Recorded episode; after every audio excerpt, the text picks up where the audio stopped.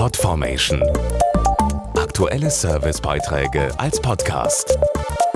Regelmäßige Infos und Tipps aus den Bereichen Computer und Technik. Er ist einer der wichtigsten Automessen der Welt, der Genfer Autosalon.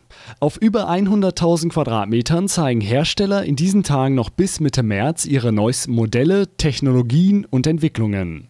Dabei stehen vor allem die umweltfreundlichen Mobile im Mittelpunkt. Und zwar ganz nach dem inoffiziellen Motto Grün ist Trumpf. Der Autosalon in Genf ist der Saisonbeginn. Die erste Automesse in Europa im Jahr und das schon seit über 100 Jahren. Damals hieß es noch nationale Automobil- und Fahrradausstellung.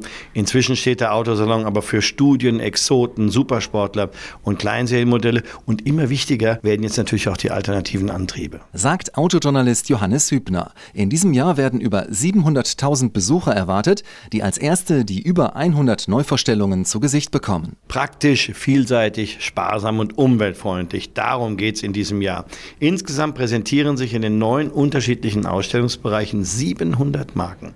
Im Pavillon Vert zum Beispiel, also dem grünen Pavillon, stellen rund 20 Aussteller ihre neuesten Entwicklungen und Erkenntnisse vor. Passend zum grünen Motto des Genfer Autosalons gibt es interessante Studien, neueste Techniken und sparsame Sportkombis, die teilweise mit der Kraft der zwei Herzen fahren. Beispielsweise Modelle wie der neue Volvo V60 Diesel Plug-in Hybrid, der als seriennahe Version in Genf steht.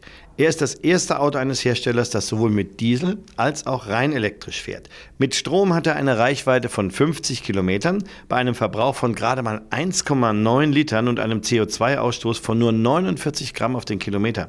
Solch ein Fahrzeug ist für Menschen, die ein sparsames Auto möchten, gleichzeitig aber auch ein Höchstmaß an Fahrspaß. Und das mit einem guten Gedanken an die Umwelt. Alle Infos zum Genfer Autosalon auch im Internet auf salon-auto.ch.